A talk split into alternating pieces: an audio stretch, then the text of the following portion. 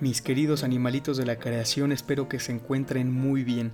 Soy Paco García y como cada vez que subo algo a mis redes sociales les mando un saludo, un beso y un abrazo muy fuerte.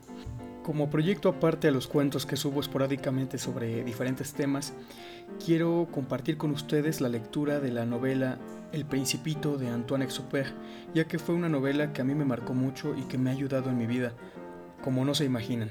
Y pienso que para tiempos como estos tan difíciles, quizá podría ser una buena compañía para todos ustedes. Así que los dejo con el capítulo número uno del Principito del escritor Antoine Exupéry.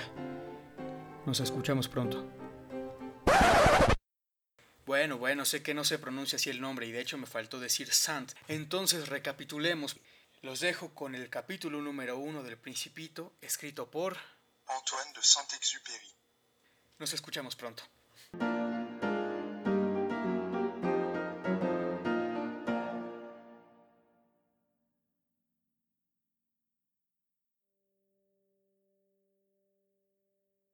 El Principito, capítulo 1 Cuando tenía seis años, vi una vez un extraordinario dibujo en un libro que trataba sobre el bosque virgen llamado Historias Vividas la lámina expresaba nada menos que una serpiente boa tragándose a una fiera. Aquí tenemos la copia del dibujo.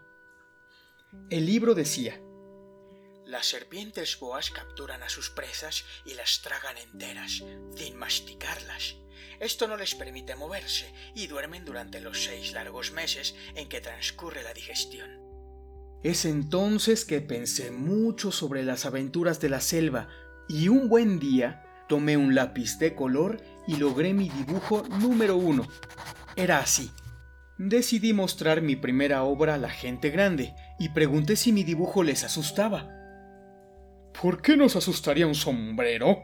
me respondían. Pero mi dibujo no representaba en verdad a un sombrero. Expresaba una serpiente boa que había tragado a un elefante. Decidí entonces dibujar el interior de la serpiente boa a fin de que los adultos comprendieran, ya que siempre necesitan explicaciones.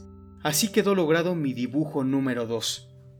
Hmm, me aconsejaron las personas grandes que abandonara estos dibujos de serpientes boas cerradas o abiertas y me dedicara un poco más a la geografía, la historia, el cálculo y la gramática.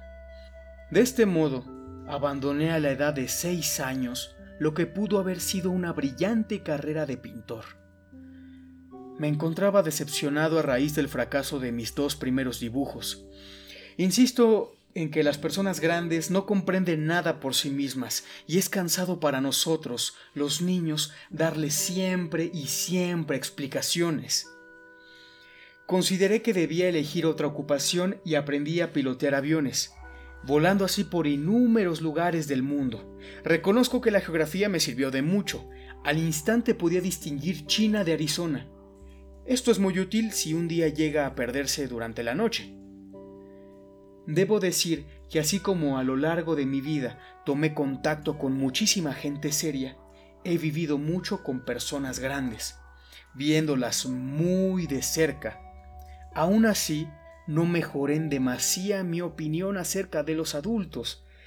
Cuando encontraba alguna persona grande que me parecía algo lúcida, realizaba la prueba de mi dibujo número uno que siempre he conservado y conservo aún. Me interesaba saber si verdaderamente comprendería mi dibujo. Sin embargo, siempre me respondían, es un sombrero. Desde ya que no les hablaba entonces de serpientes boas, ni de bosques vírgenes, ni de estrellas, me ponía a su alcance, hablándoles de bridge, de golf, de política y de corbatas. Así es como se quedaban conformes por haber conocido a un hombre tan razonable.